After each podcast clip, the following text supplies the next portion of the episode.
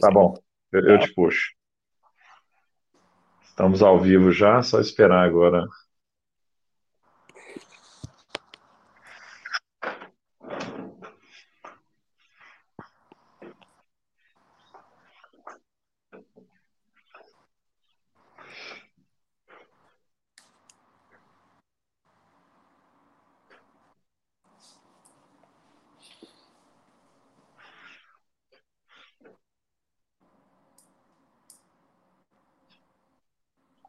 Olá, pessoal, bom dia, bom dia. Hoje eu tenho a honra de receber um amigo querido, cara que eu tenho muita admiração há um tempo, já acompanho de perto a trajetória dele. Nós temos um, um, um amigo em comum, que é o Almir Gentil, que está assistindo a gente, viu, Jaime? Mandou mensagem aqui falando que está assistindo.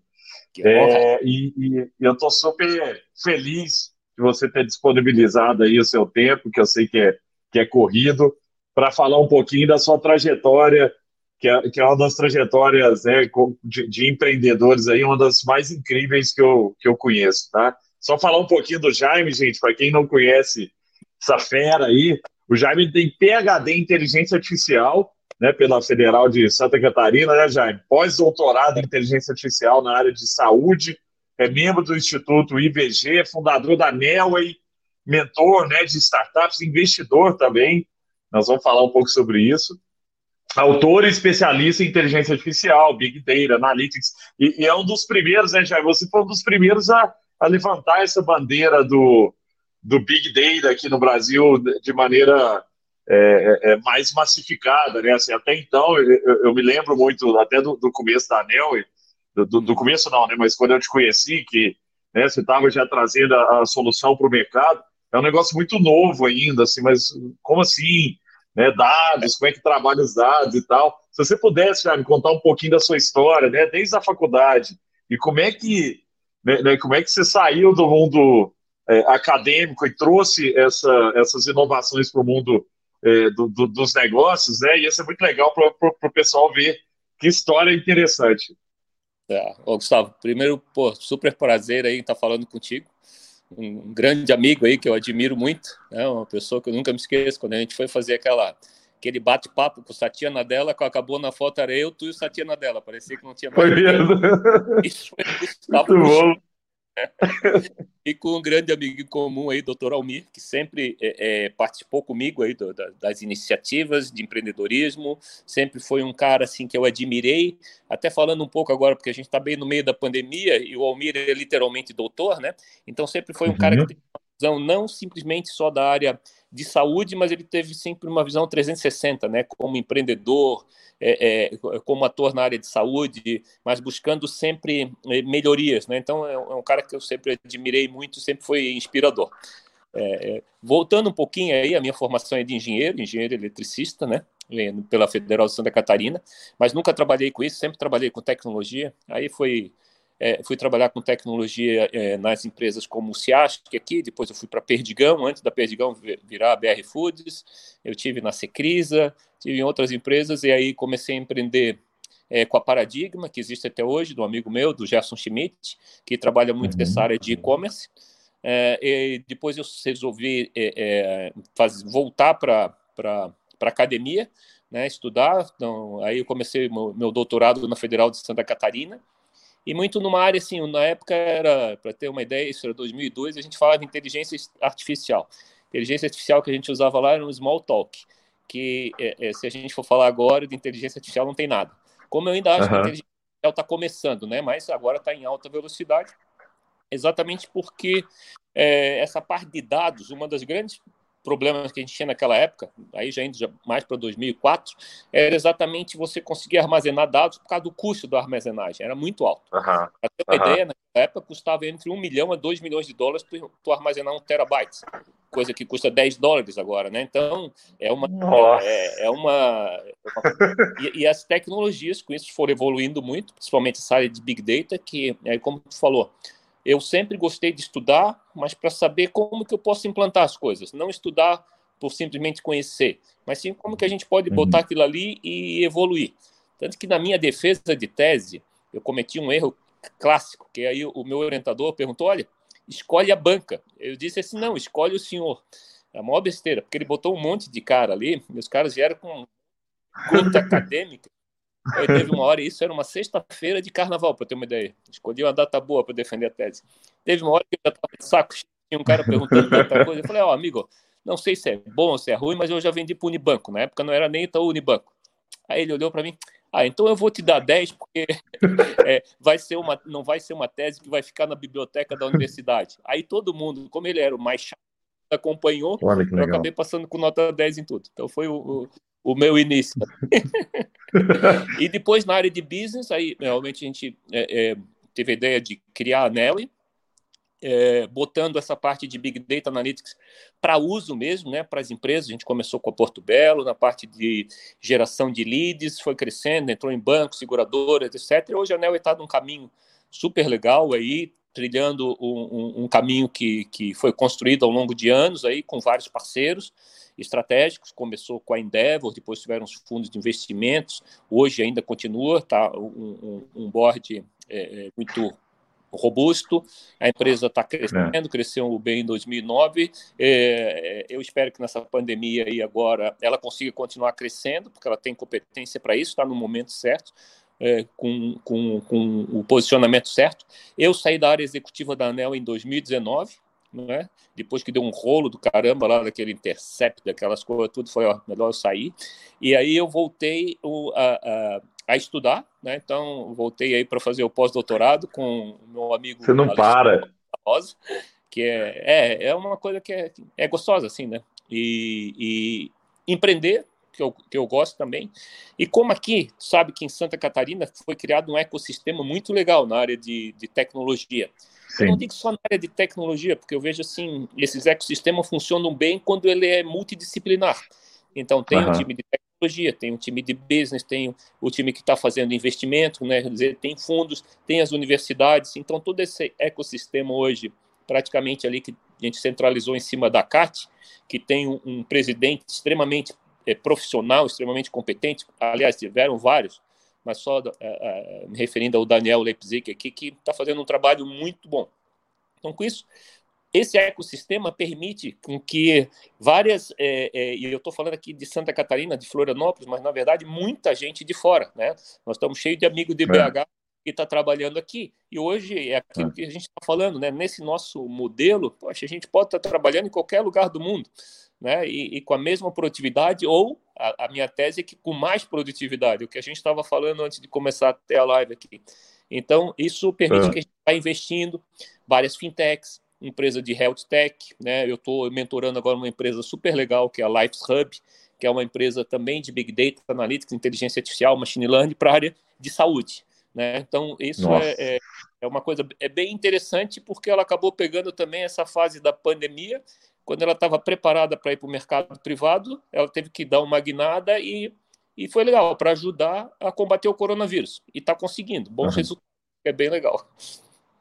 Não, muito bom, Jair. Sua história é muito legal por isso. Assim, uma das coisas que eu admiro muito, e, e o doutor Almir sempre falava isso né, de, de, você, assim, que você é o cara é, que tem o lado da academia forte, tanto que agora né, voltou para a academia de novo, mas sempre com a visão prática da, da, da, academia, né? Assim, enquanto muita gente quer, quer ter o doutorado lá e engaveta aquilo ali, nunca mais é usado, às vezes quer ter o nome publicado em estudo e tal, né? Assim, é ok mas é, você sempre teve uma visão é, diferente. Qual que era a dor, pensando lá atrás, né? Qual que era a dor que você queria resolver quando você pensou lá na, na, na né? Porque, porque eu imagino assim, tudo bem, ah, vou pegar um monte de dado, mas o é, é, que, que, era a visão que você tinha, a hipótese, a hipótese que você tinha naquele momento, né, de, de, de dor que existia do lado do cliente?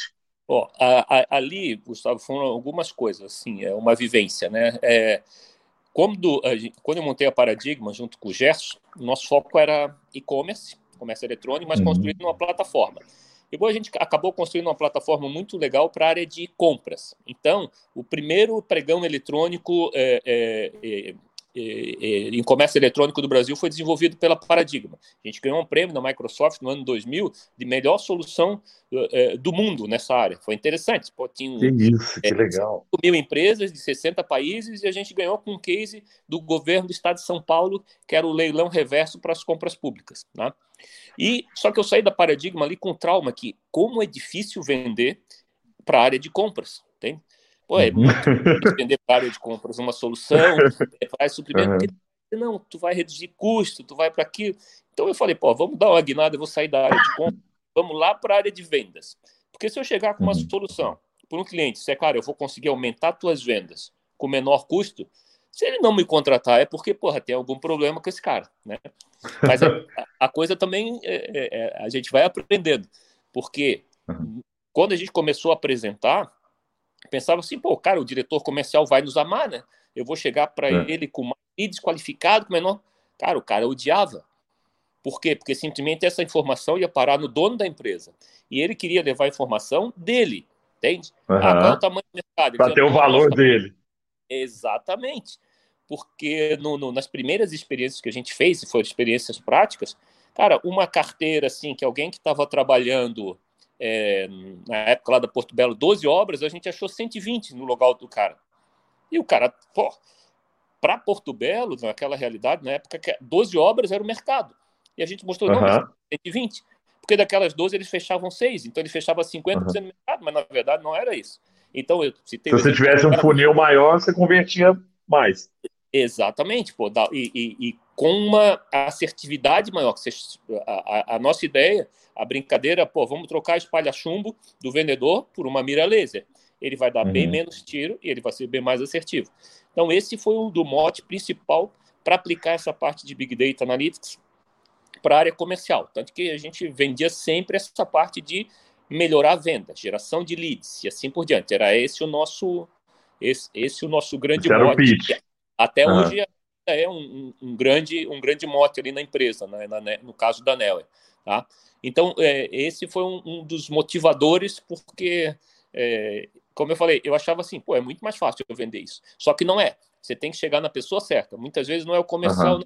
Muitas vezes é o de marketing, ou mais ainda aquele que é responsável pelo bottom line da empresa. Quando você chega nisso aí, esse cara contrata, porque aquilo que eu estou falando, uhum. pô, vou chegar lá para o Gustavo, ó, Gustavão, vou botar uma ferramenta para ti que tu vais vender mais com menos custo. Diz, ô, Jaime, tu tá mentindo ou se não me dá isso aqui que é. eu quero?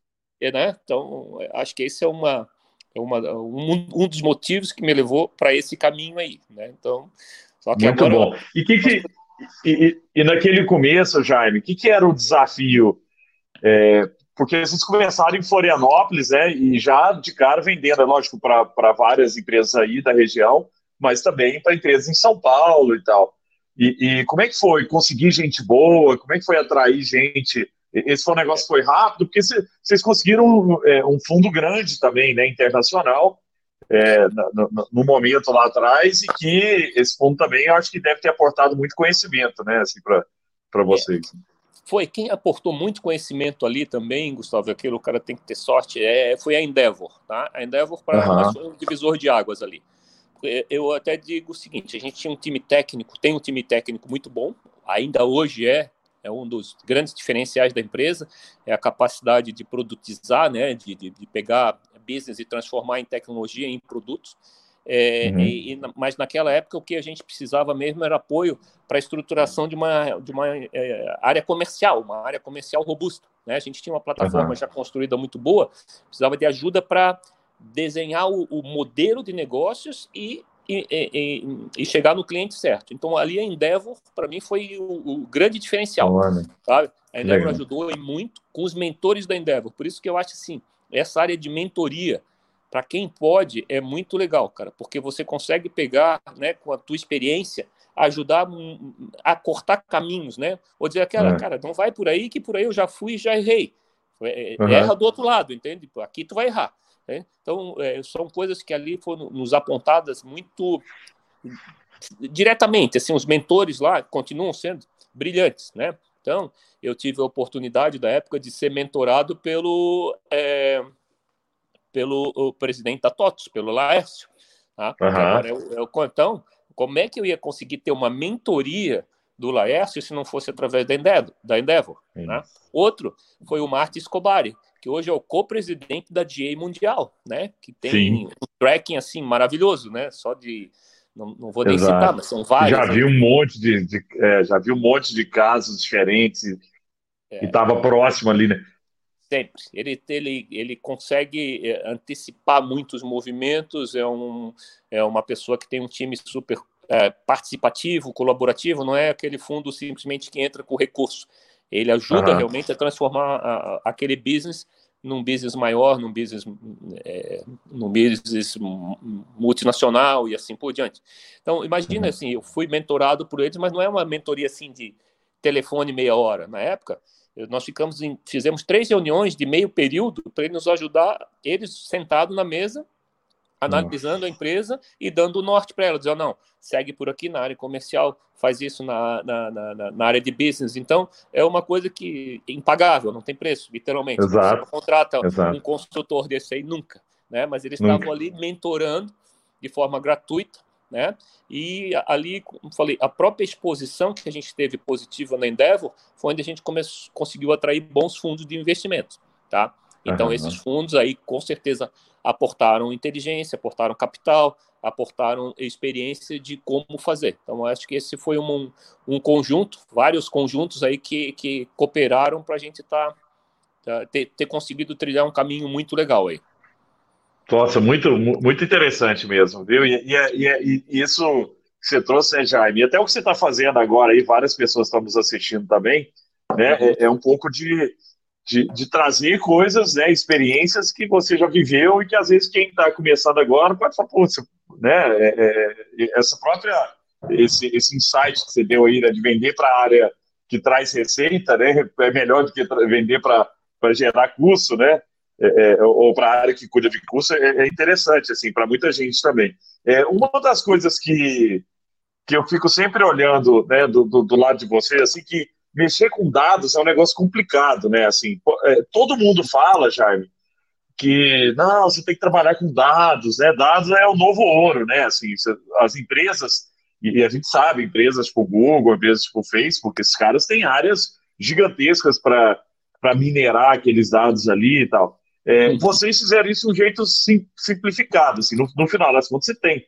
toda a complexidade, um monte de dados que vem de vários lugares, simplifica aquilo ali e chega para o cara o lead. É, assim, no final das contas, você, você resolve um problema para o cara. Para o lado da, das empresas, como é que você vê a maturidade de trabalhar com os dados? Assim, você que tem visto né, diversos casos diferentes, e aí eu não estou falando só de, da, da ANEL aí, não. Uhum. Falando assim, já existe. É porque é, é, uma mentalidade também, né? Você tem que ter um mindset de, de, de trabalhar e tomar decisão a, a, partir de dados. É que é difícil, né? É, é, é assim, é, uma, é uma mudança grande, né? É, é uma mudança, é uma mudança de paradigma, e eu acho que dá até para a gente trazer mais para o contemporâneo. O que, que eu vejo assim? É, o pessoal fala em dados, dados, dados. Eu já, assim, onde eu estou passando, eu proíbo de falar essa palavra. Para mim, a gente tem que trabalhar conhecimento. Dado a commodity que está, assim, enquanto nós dois estamos conversando aqui, nós estamos recebendo uma montanha de dados. Agora, uhum. esses dados têm que ser organizados e tem que sofrer análise e entendimento para chegar para o Gustavo, para o Jaime, já é uma coisa pronta, dizer assim, ó, cara, essa aqui é a informação que tu precisa para a tomada de decisão. Então, eu acho que a gente tem que trabalhar na estrutura do conhecimento, né? Conhecimento. Então, Boa. porque cada vez mais isso que vai fazer a diferença. Tu não vai ter capacidade de ficar analisando dados. Nós, seres humanos, teríamos essa capacidade, mas a gente não tem a velocidade que a máquina faz. Então, a máquina, uhum. eu vejo exatamente essas plataformas de Big Data, analítica, a parte machine learning, inteligência artificial, vieram para isso, para ajudar né, o, o, analista, o decisor, o tomador de decisão a, a, decidir de forma mais rápida e mais assertiva. E também vejo o seguinte, algumas mudanças assim de paradigmas que a gente está vendo hoje. Todas as empresas há muito tempo já vêm falando em se digitalizar. Ah, vamos uhum. digitalizar a empresa, não, vamos fazer um processo de digitalização. O seguinte, quem fez, fez, quem não fez está morrendo. Né? Se pegar é. o varejo, pega o varejo digital, pega o Magalu ali e vê como é que está a Magalu desde analisa é. as ações, caíram, mas já voltaram a subir.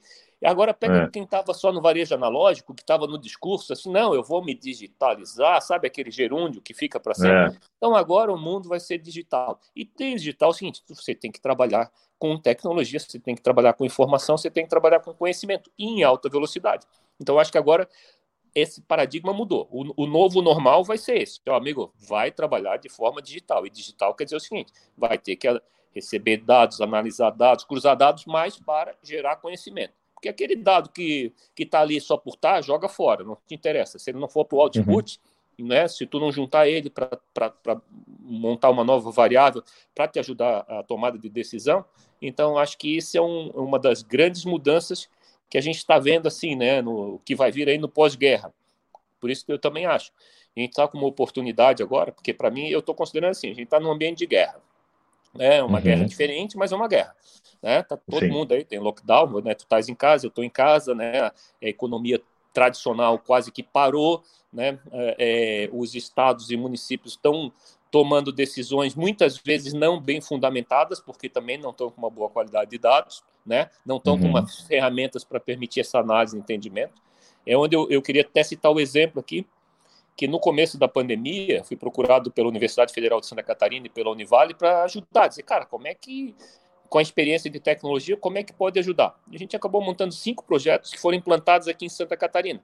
Foi implantado junto ao governo, mas é, quem coordena até a Secretaria de Administração, que é o Coronel Tasca, que é um cara brilhante ali, envolve o CIASC, que é o Centro de Informação, envolve a empresa Lifes Hub, que desenvolveu a, a plataforma, a parte da, plataforma tecnologia, a Associação Catarinense de Medicina, é, é, o Social Goods, envolveu essa multidisciplinariedade para ajudar a combater o vírus.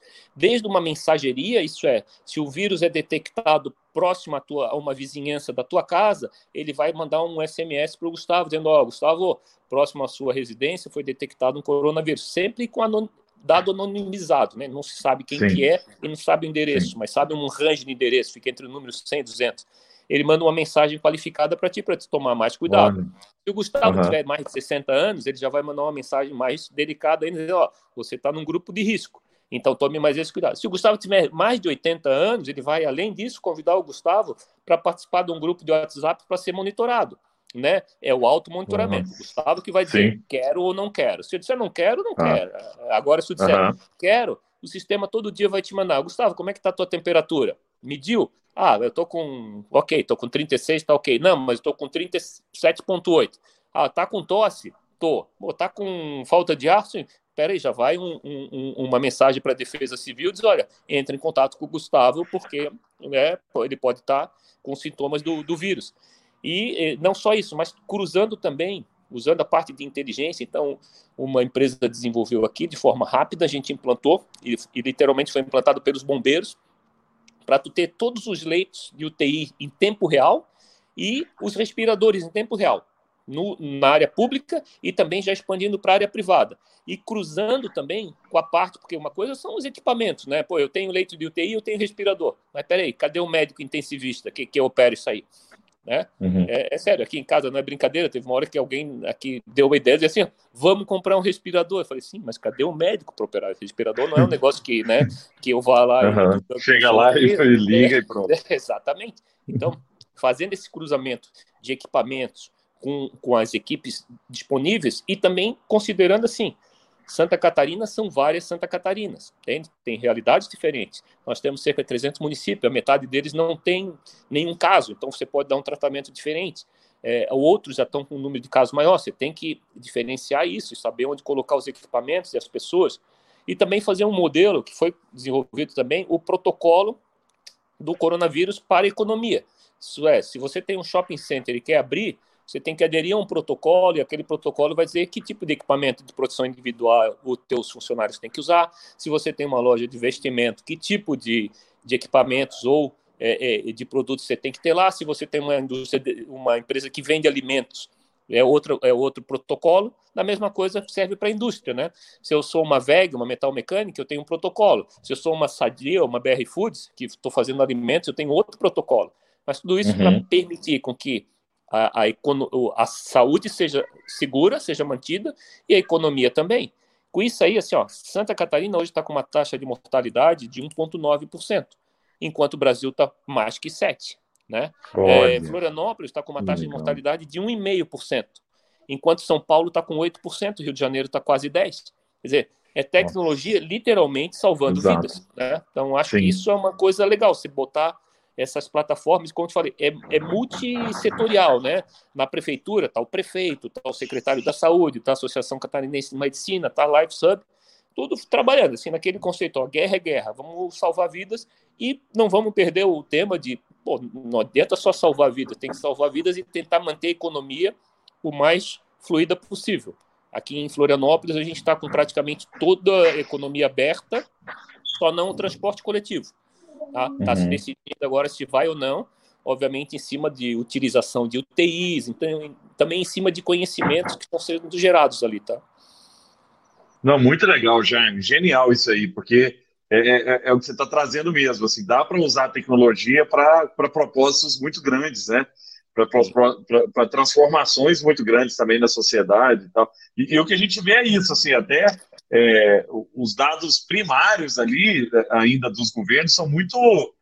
Você ainda tem dúvida, né? Assim, você, né?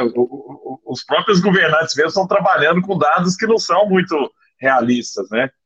Ô, Gustavo, é triste de ver, mas é, é, a gente sabe de casos, não vou nem citar cidade, estado, mas é triste. O SAMU pega a pessoa para levar para um hospital, uma UTI, ele não sabe aonde que tem a UTI vaga.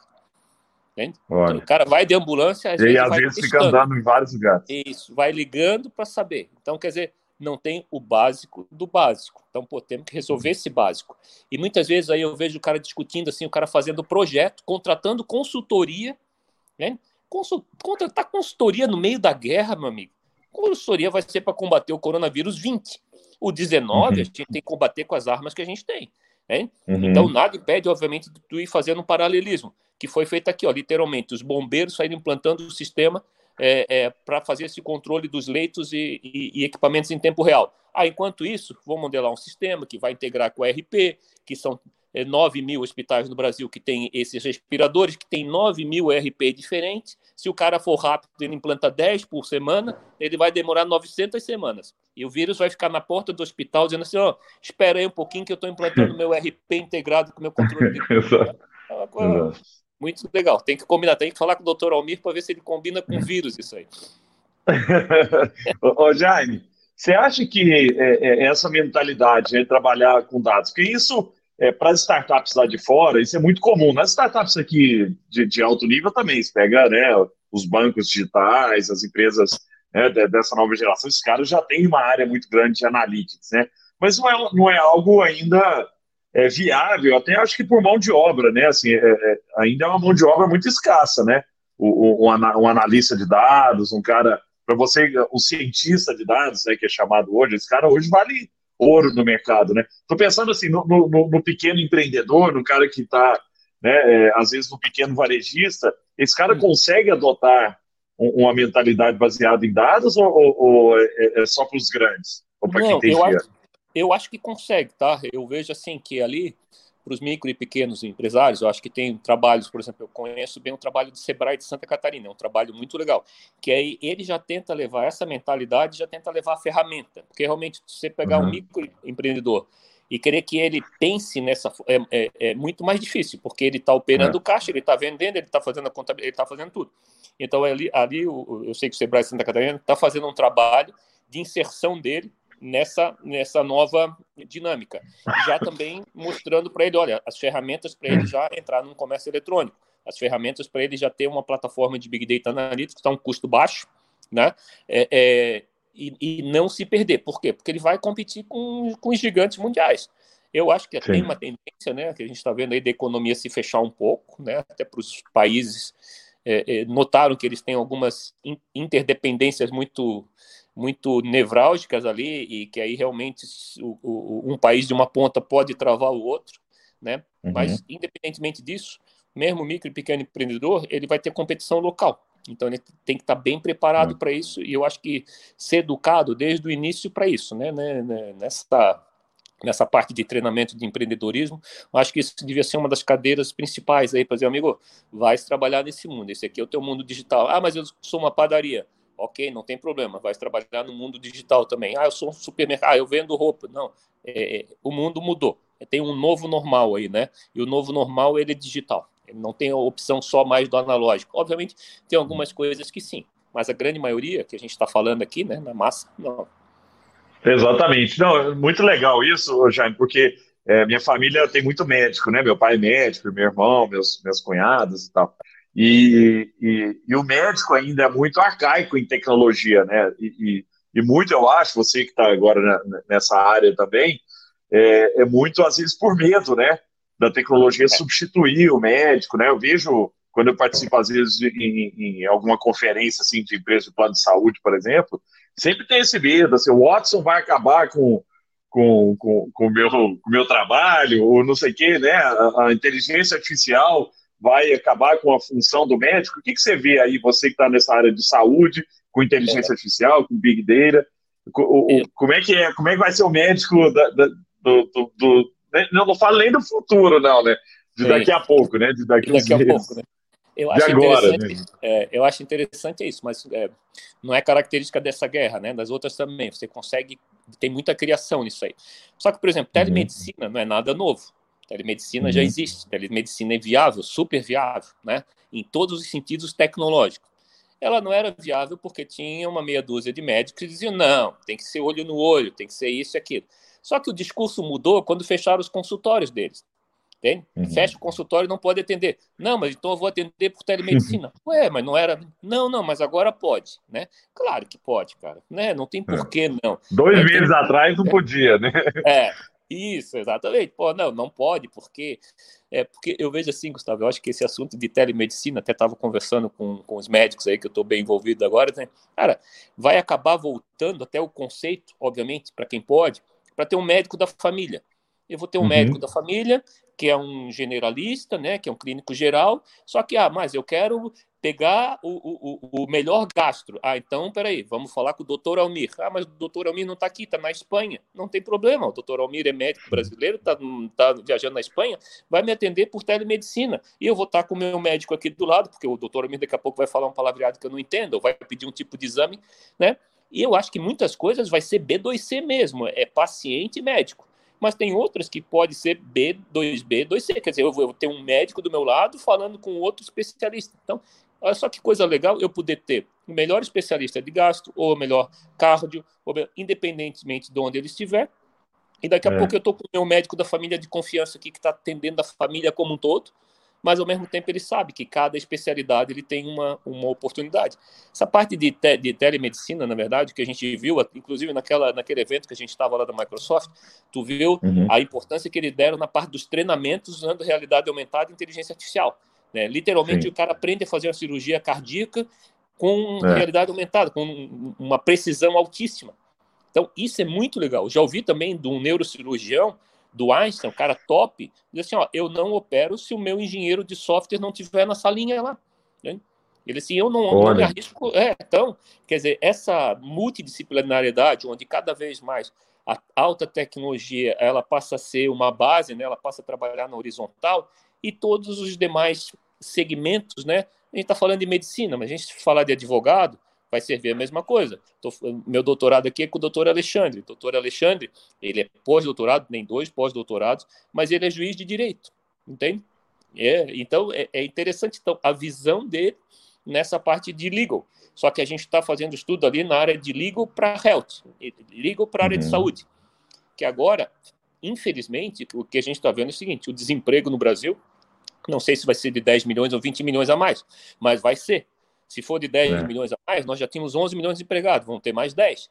Esses 10 milhões de desempregados, muitos deles tinham saúde suplementar e não vão, daqui a pouco vão deixar de pagar. Então ele vai voltar para o SUS. O SUS já está lotado, né? Ao mesmo tempo, você vai ver então o, a, o próprio plano de saúde tendo essa dificuldade, essa necessidade, por quê? Porque vai ter menos clientes e o custo dele não vai baixar muito. E ao mesmo tempo uhum. você vai no paralelo e diz aí que o, o, ser humano com sendo mais longevo, então ele vai viver mais, vai custar mais, né?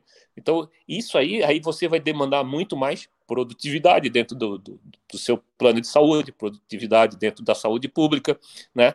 Então isso aí que eu acho que é aí onde a tecnologia entra para ajudar e ajudar muito de forma assim decisiva.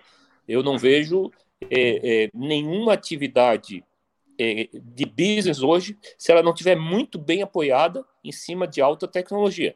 Tecnologia voltada para business. Não é o bit byte, não é a, a linguagem Isso. A ou B, não é se é big data, se é, se é inteligência artificial, e sim aquilo que resolve problemas da vida real, né? E a vida real mudou. Então, telemedicina, para mim, veio para ficar. Educação à distância. É uma pena ainda que a área pública esteja sofrendo isso. A gente está vendo agora no Enem ali, né? Poxa, mas metade da população que vai fazer o Enem não tem acesso ao computador. Isso é, uma, é. É, é, é, é horrível. Então tem que capacitar a nossa educação pública para ter isso. Mas antes, o próprio MEC becava. Não, não, tem que ter professor na sala Exato. de aula, senão não funciona. É. Amigo, coisa boa poder ter uma aula com o Gustavo Caetano e ele dá aula para mil pessoas e daqui a pouco eu tenho os, é. os mentores aqui do meu lado, os monitores me ajudando. Né? Eu acho que vai, vai no mesmo caminho. Você sabe, Jaime, só um ponto em cima disso aí. A gente, logo que começou né, a pandemia, eu, eu fui a público lá em nome da Samba e nós doamos a nossa plataforma de EAD para os governos. E o governo de Minas está migrando um milhão de alunos para cima da nossa plataforma. Começa, acho que semana que vem, as aulas já, todas a, a, né, à distância. E, e, permite isso, né, Jaime? É lógico que muita gente não tem computador, mas aí vai vir pelo celular e tal mas permite que o cara que eu sou do interior possa ter conhecimento, né, possa ter acesso a conhecimento um cara, professor top né, de, de, de um grande centro, né, porque o Brasil, o interior é muito grande, né, a mesma coisa na, na, na telemedicina que você está dizendo, eu vi uma vez um, um, um caso nos Estados Unidos, um, algumas universidades se juntaram e criaram um serviço lá chamado Dermatology Now, que é para dermatologia. Por quê? Porque eles viram que no interior dos Estados Unidos existe escassez de médico dermatologista. E as filas são assim, tem, tem lugar que era seis meses para o cara conseguir marcar. Só que se é uma doença de pele né, é, grave, em seis meses ele, ele, ele, tem um problema muito maior. E aí eles criaram isso para ter. É, tem professor de Stanford, tem professor de várias universidades é, que, que, fazem parte disso. E aí o que, que ele está dando, né? Que é o que você trouxe. Na verdade, você está dando acesso. Né? Você não está é, é, é, virando um negócio, ah, vou competir com o médico. Não, você está fazendo com que o médico que tem qualidade, no, que estudou, que, que é um bom médico, que entende de, de, um determinado assunto, às vezes um cara no interior que você vai para cidades pequenininhas no interior, né, Jaime? Você sabe bem disso. Uhum. Às Sim. vezes tem um médico lá, que é um clínico geral, entendeu? É isso aí. Na verdade, é o cara para fazer uma triagem. Assim, ó, eu acho que isso aqui é grave, vai para uma cidade grande aí. Agora, se você pudesse ter né, consultas com especialistas, ou médico da família mesmo, que, que fizesse um guia né, bem, bem montado. Hoje eu vejo, né, a gente está muito próximo do pessoal de plano de saúde, meu pai foi diretor da, da Unimed muitos anos, Sim. junto com o doutor Amir, é, e eu vejo assim, como é que o cara vai na Unimed? Ah, tô com uma dor de cabeça. Aí ele pensa, ah, eu acho que eu vou no neuro. Aí chega no neuro, o neuro faz aqui, tá dizendo, não, não é nada não. Ah, então eu acho que eu vou num, um cara para ver se é minha coluna. Aí depois vai no dentista para ver se pode ser um negócio. é, e isso, assim, ele poderia ter, ser muito mais certeiro, né? Com certeza. Mas eu acho que esse é o tipo de coisa que a tecnologia, é, no, no, final, faz ser muito mais é, tem, tem, muito mais valor para a cadeia inteira, não é, não é, não é só para um lado, não é só para o lado do paciente, não é só para o lado do médico, né? Eu acho que ajuda todo Eu mundo. acho que é isso aí, ajuda todo mundo, né? O que a gente mais vê ainda, Gustavo, aqui, e aqui, quando eu digo Santa Catarina, que é um estado pequeno, mas é um estado até é, é, muito bem organizado. Você pega os outros maiores. Ontem eu estava conversando ali com na Câmara lá do Federal e aí é, é tinha uma deputada lá da Bahia dizendo: "Ó, oh, Jaime, se tu uhum. imagina que Santa Catarina tem essas diferenças, tu imagina aqui na Bahia, que é um país, que é, uma, é um estado do tamanho de, do, da, da, França, né? E, e aí ela estava comentando exatamente essa dificuldade e eu, o que elas chamam lá de ambulancioterapia. Então o cara sai de ambulância numa cidade para ser atendido no outro, onde daqui a pouco, talvez com telemedicina, ele não precisasse fazer isso. Como você falou, por quê? Porque na é. cidade pequenininha que ele está, é. só tem um médico clínico geral. Mas se esse médico clínico geral tivesse acesso a um cardiologista top, a um dermatologista top, a um, pô, vai resolver muitas coisas. Não resolve 100%, mas que diminua 50% disso aí, que eu acho, entende? Que é essa ideia dos dermatologistas lá nos Estados Unidos. Cara, essa é uma ideia brilhante, maravilhosa, porque hoje é, é, eu, eu tenho um médico dermatologista aqui, o Dr. Claudio Nogueira. Tá? Raramente eu vou no Cláudio. Eu pego a foto, eu pego, eu vejo assim, eu bato a foto e mando para ele, Cláudio, o que, que é isso? Ah, é isso, isso, isso. Aí o que, que acontece? Por ainda não estar tá oficializado, eu peço para ele, aí eu, ele vai lá e faz a prescrição, por exemplo, ah, precisa de uma pomada, e não é gozação, uhum. tá aqui a pomada que ele acabou de me dar, que a minha esposa teve lá agora, que eu mandei a foto. então, acho que essa dinâmica aí, né, e cada vez pois é, mais... É, então. É, é, isso aí. E, e, e, usar cada vez mais essa capacidade que... E é muito mais eficiente, Muito né? mais eficiente. E aquilo, né, Gustavo, vai ter empresa rápida e a lenta, quer dizer, vai ter empresa rápida e aquela que não sobrevive. Então, essa velocidade, né, até voltando aqui, para tu combater um vírus que vai numa que cresce numa exponencial, tu tem que usar tecnologia exponencial. Então é tecnologia de big data, analytics, inteligência artificial para tu poder passar na frente dele e pará-lo. Se é isso, eu estou falando do coronavírus, mas esquece, para qualquer outra, a gente está pensando em qualquer outra é, é, é, é, doença crônica, qualquer outro tipo de, de, atividade médica, a gente falou em telemedicina, né, a gente falou em, em velocidade, educação à distância, esse, o assunto de videoconferência que a gente estava falando há pouco, ó, como as, as, empresas podem ser mais produtivas com videoconferência, como estão sendo agora. Né? Muitas, eu vi uhum. a XP agora, acabou de dar home office para todo mundo até o final do ano. Até Exato. o final do ano. Eles Exato. dizem assim: ó, nós somos digitais, amigo, não precisa estar todo mundo no mesmo local. Claro que daqui a pouco isso, isso volta, né? Tem empresa que tem facilidade para fazer isso, pode dar 100% home office. Tem empresa que precisa ser 100% é. local. Outras não podem. É. é, mas eu acho que toda vez que você pode, você deve fazer isso, né? Você vai aumentar a produtividade, vai baixar seu custo, né? Vai diminuir o trânsito nas estradas e nas cidades e assim por diante. Acho que tem muitos benefícios que a gente pode incorporar na nossa nova vida aí quando passar esse coronavírus. Espero que passe rápido aí. Né? É, tomara, nossa senhora. Mas, mas ô, Jaime, pensando em inteligência artificial, porque no, no começo você falou um, uma coisa que ficou gravada aqui na minha cabeça, que é a inteligência artificial ainda não é né, o que a gente espera que ela seja, né? E a gente vê isso no nosso dia a dia, assim, com coisas simples. Às vezes num chatbot você faz uma pergunta um pouquinho, né, é, às vezes com a sua linguagem ali, o chatbot já não entende nada, né? E aí volta com resposta que não tem nada a ver, porque é, é um negócio meio. O chatbot ainda é aquele negócio meio árvore de decisão, né? Você quer isso, sim, vem para cá, não vai para lá, mas não é inteligência artificial do ponto, né? Às vezes você está falando de, né, sei lá, quero comer uma manga, para entender uhum. se a manga que você está falando é da fruta, ou você está falando de que você quer comer manga da sua camisa, você quer, né? E, e, e, como é que você vê isso, assim? Porque eu, outro dia eu estava almoçando com o presidente da, da Audi aqui no Brasil, uhum. e ele falando, ele é um sul-africano e tal, um cara muito inteligente, e ele falando assim que os carros autônomos, eu perguntei para ele sobre carro autônomo, né? É, uhum. Porque a gente também vê muito sobre carro autônomo, mas quando é que isso vai virar realidade, né? E ele falou que o grande problema do carro autônomo é que ele ainda não consegue tomar decisões é, é, para que ele possa ser 100% autônomo. Tem os níveis, né? Eu tenho o Tesla lá, que é o nível de carro autônomo, mas ele ainda não tirou o volante. Ele falou: não, quando a gente fala aqui na Audi de carro autônomo, é o nível 4 ou 5, sei lá, que é o nível que você não vai dirigir. Você vai chegar e falar: me leva para o trabalho, você entra no carro e o carro vai te levar. Só que para isso, ele disse que precisa de duas coisas, né? É, assim, de, de, infraestrutura, que é o 5G, para que ele consiga mandar a informação para a nuvem, calcular isso e voltar, porque ele, ele, ele trouxe uns casos interessantes que eu não tinha parado para pensar. Ele falou: às vezes você está na estrada e vê um caminhão na contramão, né? E aí, quando você está dirigindo, às vezes o que você vai fazer é vou girar, vou, vou jogar o carro para fora da estrada mas pode ser que jogar o carro para fora da estrada vai fazer seu carro capotar, cair no penhasco e você pode morrer. É, e isso é, isso é muito comum.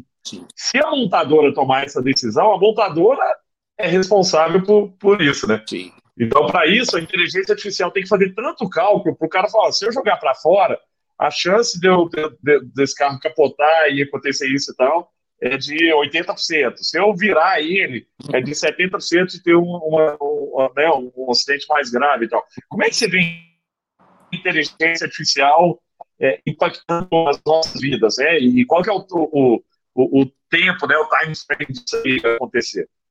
Certo. É, eu acho que esse tema aí é super, super importante, super relevante. Também acho que tem que evoluir muito essa parte de inteligência artificial. E quando a gente fala, voltando para o segundo tema teu ali dos carros robotizados, realmente ali o 5G é fundamental, né? Por causa do tempo de resposta, né? Ele tem que conseguir é, é, é, processar muito rapidamente para tomada de decisão. Acho que vai ser uma realidade, com certeza, porque é aquilo, né? Ah, mas um carro autônomo atropelou um ciclista. Tudo bem, corrige o software, ele não atropela mais ciclista. E o ser humano vai continuar atropelando ciclista. Ah, nós tivemos um caso na Califórnia de um acidente de um carro autônomo. Sim, mas um, um, acidente na Califórnia com um ser humano dirigindo é a coisa mais normal do mundo. É só olhar Brasil aqui, né? Então, eu acho que vem para ficar, eles vão sendo aperfeiçoados.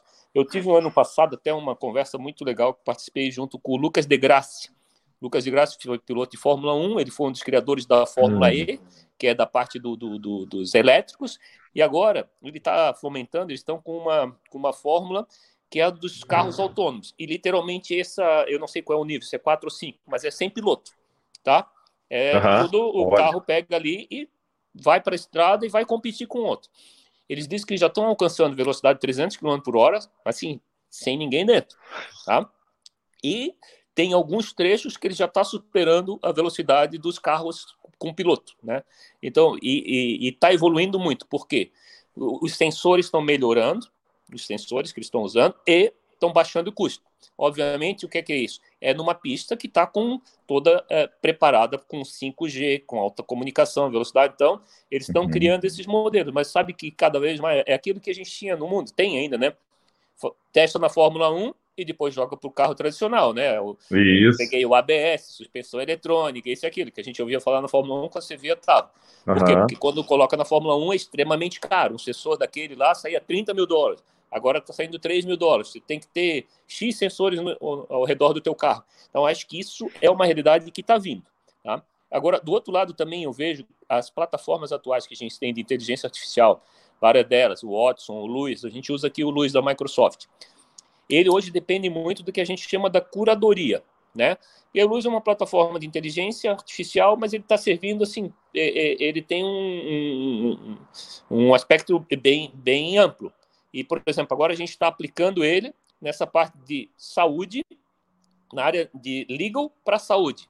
Então, tem uma curadoria, quer dizer, tem ali por trás dele é, quem está fazendo isso é lá na, Unival, na, Unival, na Univale, com o professor Alexandre, que, como eu falei, é, é, professor, mas também é juiz de direito, né? Então, ali uhum. tem vários juízes, vários desembargadores, vários procuradores, além de advogados, ensinando o software, né?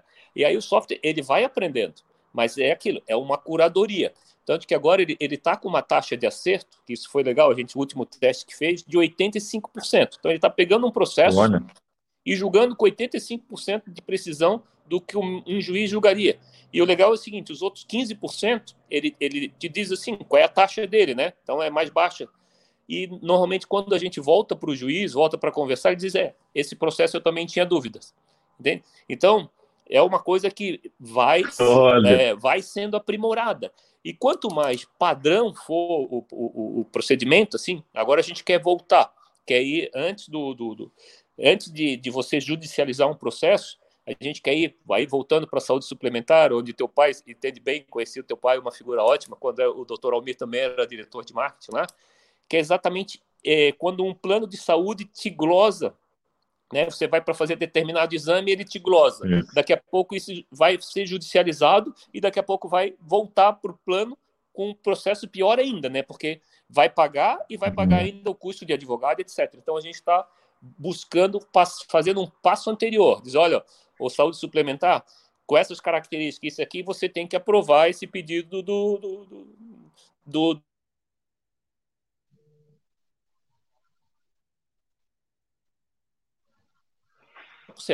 Então, para tentar, porque também acho que, voltando dessa pandemia, isso se já era grande dos planos de saúde, vai tender a crescer mais ainda. Porque muitas pessoas que tão, vão perder plano de saúde vão tentar judicializar esse tema. Né? Ou alguns ali que o, o, plano de saúde vai cortar, por quê? Porque o custo está alto, mas ele vai perder na justiça. Então a gente está tentando botar isso, mas isso passa realmente, é super legal. É curadoria, porque nós testamos ali com Luiz e testamos com, com o da IBM, com o Watson. Tá? Com é, Watson. E o Luiz deu um, um, uma taxa melhor, mas assim, voltando, tem que ensinar para o cara, né? Tem um ser humano atrás ensinando para ele. Só que aquilo, a partir da hora que eu ensinei, porra, ele aprendeu e pronto, ele não vai errar mais. O problema é se eu ensinar errado, ou se uhum. eu não uhum. ensinar, aí ele vai tomar uma decisão, né? Então, por trás de uma inteligência artificial hoje é, brilhante tem que ter a, a, as inteligências naturais brilhantes é, programando ela. Só que eu acho que os sistemas estão evoluindo bastante, né? Na época quando eu comecei era uma era uma programação linear, né? Você vinha é, é, é linha a linha. Agora já vem modelos, já vem templates que ele já entende, né? Praticamente tenta pensar como um cérebro humano. É aquilo que tu falou, poxa, tô vindo caminhando na contramão, me joga ou não me joga? Tudo, mas peraí, tem uma ponte aqui, se eu vou me jogar, vou direto para o rio. É melhor bater no caminhão ou é melhor eu, eu, eu, eu ir para o rio? Qual é a minha chance, né? De, de, de, sobreviver aqui melhor. Então, essas decisões, então, isso está sendo colocado no sistema. Obviamente, esse sistema vai ser treinado. E é isso que eu acho legal. Então, ele vai ser treinado, por exemplo, por um Lucas de Graça dirigindo, que é bem melhor do que o Jaime pilotando, entende? É, é bem uhum. melhor que a minha filha pilotando, que ela é muito piloto de fuga, entende? Então, é, é, aí eu, eu, vejo assim, vai evoluir, vai evoluir para o la lado positivo. Uma coisa que preocupa, se a gente voltar para o Brasil, é o seguinte: nós estamos discutindo tirar o motorista do ônibus. E o Brasil não deixa tirar o cobrador. Né? Uhum. Só que nós vamos competir no mercado onde a turma vai estar tá com sem motorista no caminhão, sem motorista no ônibus, e nós com o cobrador, nós com o frentista. Então, Nessa mesma reunião que eu tive aí com o Lucas de Graça, tinha um pessoal da Deloitte que mostrou uma informação que aí é preocupante. É, 22% da população brasileira está preparada para a indústria 4.0. 78% não estão em termos de educação. Então, uhum. como que a gente evolui nesse assunto da educação? Voltando para o tema de educação, a distância, por exemplo, é, é, se você vê o orçamento do MEC, o orçamento dele é gigante. Ele só é mal utilizado. Muitas vezes é mal utilizado, porque senão todas essas crianças poderiam ter o seu notebook em casa e todas as crianças poderiam ter internet também em casa, entende? Se isso fosse alvo, se fosse foco, se fosse é, é, estratégia. Eu acho que cada vez mais tem que levar para essa estratégia, né? Pô, cara, não vamos discutir com educação à distância, não vamos discutir com telemedicina, não vamos discutir com videoconferência, né? É ficar tentando, não, vou abolir a lei da gravidade. Não vai dar certo, amigo. Não tenta abolir a lei da gravidade. Não tem jeito. Porque, né? Então, acho que são temas assim que, que é importante a gente. E tem que ser tema de Estado, né, Jaime? É. Tem que ser política de... Estado, né? Porque o que eu, eu tenho. Ontem eu, eu, fiz uma live com o, com, com o Matheus da Tribe, né? Que é uma empresa de educação focada em programador e tal. A gente estava falando muito sobre isso e, e como a gente é, forma a base da pirâmide para um mundo que não vai acontecer, né? A gente forma a base da pirâmide para ser marceneiro, para ser pedreiro, para ser eletricista, que são profissões que vão acabar, que essas o robô vai fazer, porque é, é o que você está trazendo. O que é, é, é, é, é padronizado, né? construir uma casa é um padrão. Você põe um tijolo, depois põe outro, depois põe outro. Então, isso o robô consegue fazer. Sim. Então, esse é o tipo de coisa que acaba, né? As profissões que que vão, né, que, que, que tendem a surgir até profissões que nem existem hoje, são profissões que têm criatividade, né, que exige é, é, pensamento de resolver problema, né, que é o que você está trazendo aí, às vezes, né, pegar um juiz e, e juntar com tecnologia para resolver um problema é, da área de saúde, uhum. né? Então, é, esse é o tipo de coisa do futuro, né? Assim, você ter uma, uma, uma mente muito mais aberta, porque as coisas são rotineiras até para o médico mesmo, Sim. Né? Você vai imputar os dados aqui e falar, ah, quem você tá? Tô com febre, ah, tô com isso, tô com aquilo. O, o computador já te fala hoje, 80% é. de chance de você ter essa doença aqui. É isso aí. Né? Então, assim, não é aí que o médico vai estar, mas o médico vai estar lá para entender outras coisas, para conversar, para entender de, de, o que, que é que está acontecendo na sua vida, como que você pode prevenir esse tipo de coisa, como, você, como é que a gente faz o melhor tratamento baseado nisso e tal. Mas não só a parte é, a, a parte que é metodológica, metodológica, né? Isso. Que isso aí o computador faz, né? É. Ele pega aquilo ali, isso aqui é um padrão, é. O mundo inteiro usa esse padrão aqui, é, então beleza. É. Eu já vi aqui é, grandes construtores aqui em Belo Horizonte já estão usando uma ferramenta é, para a área jurídica, uhum. que ele fica vendo o, é, qual é a ação, em que cidade que vem a ação, qual é o juiz, uhum. qual o valor dela. E aí ele fala assim: a chance de você perder essa ação nessa cidade com esse juiz é de 80%. É isso aí. Então é melhor fazer um acordo. É e se você propuser X, a chance do cara lá aceitar e do juiz também aceitar é, é, é grande. Né? Que é o que você está trazendo também para o plano. Né? Eu acho que isso a máquina tem que ajudar muito mais do que atrapalhar, né, já?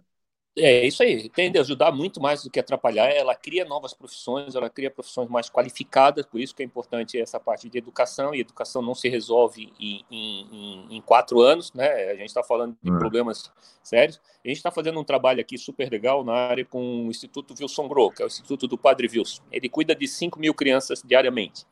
E uhum. a gente fez ali exatamente um modelo de pesquisa agora com eles para ver essas crianças quais seriam, uh, como que a gente o modelo do Padre Wilson não é assistencialista, e sim in, é, é, de inclusão. Então, ele não quer só dar o peixe para a criança, ele quer ensinar a pescar, ele quer que essa, pessoa, essa criança saia um profissional. E o problema é a, base da formação. Então, quando você pega uma criança já com 16, 17 anos e ela não teve a formação básica em matemática e lógica, uhum. assim, não adianta você tentar jogar essa criança para tecnologia, porque ela teria que retroceder uhum. para o primário e começar a tabuada novamente. Então ali você tem que saber, puxa, mas o que é que ela pode ser de acordo também com o perfil, que a gente analisa o perfil aqui, a gente está falando da periferia de, da, da, grande Florianópolis, né? Que são é um milhão de, de pessoas. Então, para onde que Florianópolis está indo, né? Quais segmentos que Florianópolis está crescendo, para poder dar empregabilidade, seja um cabeleireiro, seja na área de gastronomia, seja como um, um, um bom mestre de obras, assim por diante. E ali você vai segmentando, está sendo criado um grande laboratório que aí estão tá, participando Fiesc, o Sebrae, FEComércio, o, o Floripa Sustentável, é, diversas entidades, para poder fazer os laboratórios para pegar a criança em cada perfil. Porque você tem algumas crianças mais novas, que ele começa a trabalhar com crianças realmente novinhas, você pode trabalhar essa, essa parte de matemática, lógica, estatística, por quê? Porque um mercado, como você falou, com essa pandemia aí, ele está gigante e está carente de bons profissionais e pagando bem, mesmo com a pandemia, né? uhum. né? O pessoal demitindo uhum. e ele ainda está carente. E eu acho que vai ficar carente por um bom tempo. Agora, ao mesmo tempo, você não pode querer jogar todo o universo daquelas crianças para esse lado, porque, como eu falei, ele teria que retroceder muito, tá? Então, esse assunto de cada vez mais de sustentabilidade para todos os nossos investimentos, a parte social, foi muito legal assim a resposta que Floripa deu, que a Grande Florianópolis deu para essa pandemia, sabe? Porque, porque uma coisa é como o, o Padre Wilson cuidava, cuida ainda de 5 mil crianças por dia, o alimento para ser 5 mil crianças. Ocorre que o pai dessas crianças começou a não trabalhar, a mãe dessas crianças começou a não uhum. trabalhar, e aí começou a, a não ter condições de comprar alimento. Então, ele teve uma demanda ali eh, de mais de 700 a mil cesta básica por dia. E como ele falou, já são pessoas trabalhadoras. Ele, ele mora 40 anos aqui no maciço do Morro da, da Cruz, é uma comunidade de periferia, tem 25 mil pessoas, e ele, como ele diz, eu conheço todo mundo aqui já, eu conheço o traficante, eu conheço o bandido, eu conheço quem trabalha, que é a grande maioria, tem? Só que eu vejo essas pessoas agora batendo na minha, na minha porta, dizendo assim, pode vezes preciso de ajuda, porque realmente, né, assim, se o cara era um pedreiro, né, Gustavo, e parou a obra e ele ganhava por semana, era para comer a semana seguinte. Acabou, se parou exato. semana, já faltou comida. Então, é. por isso que eu acho que essa, essa, essa coisa de, de, de sustentabilidade, do social, da gente incluir as pessoas, acho que também é uma, uma grande missão nossa. Eu até brinco, eu sempre falo assim, que a minha caridade tem que cobrir a minha multidão de pecados, né? Então tem muita coisa aí, muito passarinho que eu aprendi quando era pequeno, agora tentando ajudar nessa área. E, e, e eu estava dizendo aqui, a população, cara, ela entrou, ela se engajou muito. Florianópolis teve um engajamento muito alto. Eu vi literalmente assim, eu, eu, eu brinco, são crianças de 22, 23, 24 anos fazendo verdadeiras campanhas e conseguindo mobilizar sabe? Para ajuda. E, e, e, ajuda com. Eu acho que é isso que é legal. É ajuda, que é uma parte precisa de assistência, e a outra parte você precisa de fazer essa inclusão. Eles conseguiram em uma semana, sabe? É, para os moradores de rua, 150 novos colchões, com 150 cobertores, 150 lençóis, com comida, tudo. Isso foi assim. E mobilização é, dessas pessoas, e muitas pessoas jovens mesmo, estou dizendo assim, uma molecada de 24 anos, 25 anos, 26 anos, molecada no bom sentido, se engajando e, e, e arregaçando a manga e fazendo isso. Eu acho que esse sentimento vai ser um sentimento que vai continuar para depois da pandemia. Isso é muito legal para a gente levar para frente, né? Muito, muito mesmo, Jaime. E, e, é o que você falou, né? A gente está vivendo uma guerra, e geralmente em momentos de guerra, as pessoas se juntam, se ajudam, né? Se, é, é, dá aquele senso de que ó, a gente vive numa comunidade, nós temos um inimigo comum. Né? Quem que é nosso inimigo comum é o vírus, está todo mundo nessa, né? pode ser rico, ser pobre, nós temos que ajudar. E, e, e, é, e, é, muito legal ver o tanto de, de coisas surgindo, como as pessoas querem ajudar, né? É, é, e, tá, e, fica claro aí com seus exemplos também, a gente tem visto né, vários artistas, todo mundo ajudando é, como pode também, porque entende que é tudo, nós convivemos no mesmo, na mesma sociedade, não adianta só um pedaço da sociedade ficar bem, né, porque é, esse, esse é um mundo em que todo, todo mundo precisa crescer junto, todo mundo precisa né, é, ir para cima para que a gente né, aí conviva num lugar melhor, porque senão é, o Brasil, que é um país cheio de desigualdade, vai ficar mais desigual, né, e todo aí você começa a ter cada vez mais, é, tá, tá cada vez mais fechado dentro de casa, né, atrás de muro, de câmera, de segurança, é. de, né, de, de, de, coisas que, que, que fazem com que a sociedade fique um lugar pior né, para a gente viver. E, e a gente tem visto que no, no, momento difícil como esse, as pessoas se uniram, né? No Brasil inteiro tem gente se unindo para é. ajudar. É muito legal o que vocês estão fazendo aí. Eu acho que agora só nós, como brasileiros, que a gente devia cobrar um pouco mais fortemente é realmente dessa união. E essa união, agora, quando é uma guerra, quem lidera a guerra é a parte pública. Então, essa união da, uhum. das autoridades públicas, a gente tinha que cobrar mais forte deles, porque é uma coisa que é, é, é, é, é decisiva entre a vida e a morte, né? Então, mais do que eles ficarem brigando, já pensando na reeleição, né, quem que vai ser o próximo presidente, quem que vai ser o próximo governador, pois tinha que ter uma união, né, um pouco mais de, de estadista ali, realmente fazer, não, peraí, pessoal, vamos salvar vidas, vamos salvar a economia, vamos juntar isso aqui, vamos juntar as forças para... E, e, e, o que a gente vê, infelizmente, nesse lado é, como você falou, a população se ajudando, literalmente se ajudando, porque também acho que, assim, Tá claro para todo mundo que não tem como tu 5% ser feliz e 95% ser infeliz no mesmo ambiente, não vai dar certo, né? É, vai haver exato. um problema muito sério, né? E ao mesmo tempo, eu acho que agora essas atitudes que, que os governos podem tomar dessa união, dizer, cara, vamos nesse caminho, nós temos que ter um norte, nós temos que ter uma, uma força conjunta de atuação, né? Juntando os recursos federais, estaduais, municipais, mas para o mesmo coisa e não um puxa para o norte, outro, outro puxa para o sul, né? Então, isso é uma coisa que a gente é, é, sente e, e, e, é muito ruim. Eu vejo como funciona bem quando a gente viu aqui nesse modelo que eu falei de Santa Catarina e Florianópolis, foi um modelo bastante integrado, sabe? A coisa foi foi bem uhum. fluida até o momento. Então, deu resultado. O resultado aumentou, porque estava todo mundo botando esforço na mesma, na mesma direção, né? Isso é física pura, né? Pô, nós dois estamos empurrando para o norte, essa pedra vai mais rápido para o norte. Se tu empurra para o norte ou para o sul, nós vamos ficar parados ali, ou o mais forte atropela o mais fraco, né? Então, é. acho que esse é o momento da gente estar tá, tá, tá se unindo muito fortemente, porque é uma guerra, a guerra ainda existe, né? Os números estão aí, não são números bons. Tem uma projeção lá de Washington, não sei se vai ser real ou não, porque eles mudam bastante, mas os números do Brasil vão piorar ainda mais, né? Quer dizer, a gente não chegou no pico da curva, essa curva vai continuar é. crescendo. O Brasil é, o Brasil são vários Brasis, então tem muito local que já está com a capacidade de UTI estourada. Tem locais que, graças a Deus, como Santa Catarina, estão com 20% de ocupação, mas é um, é um vírus que cresce em velocidade geométrica, então ele pode sair de 20 para 40 em uma semana né? E depois ele vai para 80 na outra, depois você não segura mais. Então a gente está falando de espaço de tempo muito curto. Eu estava vendo ali, eu, ontem conversando com, com a doutora Carmen Zanotto, que é nossa deputada federal e foi secretária da saúde aqui, é uma enfermeira, é brilhante tecnicamente. Ela estava dizendo, já ontem à noite eram 80 pessoas da área de saúde que tinham morrido, e quando ela acordou tinham 108. Então, cresceu 22% Nossa. o número de mortes da, do, de profissionais da área de saúde, médicos, enfermeiros, é. pessoal que está na linha de frente, literalmente combatendo o vírus é, é, face a face, né? E aí, daqui a pouco, fica se discutindo é, é, é, algumas coisas de governo sem dar prioridade para isso aí, que são os caras não, é a nossa infantaria. O cara está de frente para o vírus, amigo, e não está vendo o vírus, né? Então, e, e ali, pô, esse é um negócio muito preocupante, porque esse número já ultrapassa o número de mortes que teve na Itália desse segmento.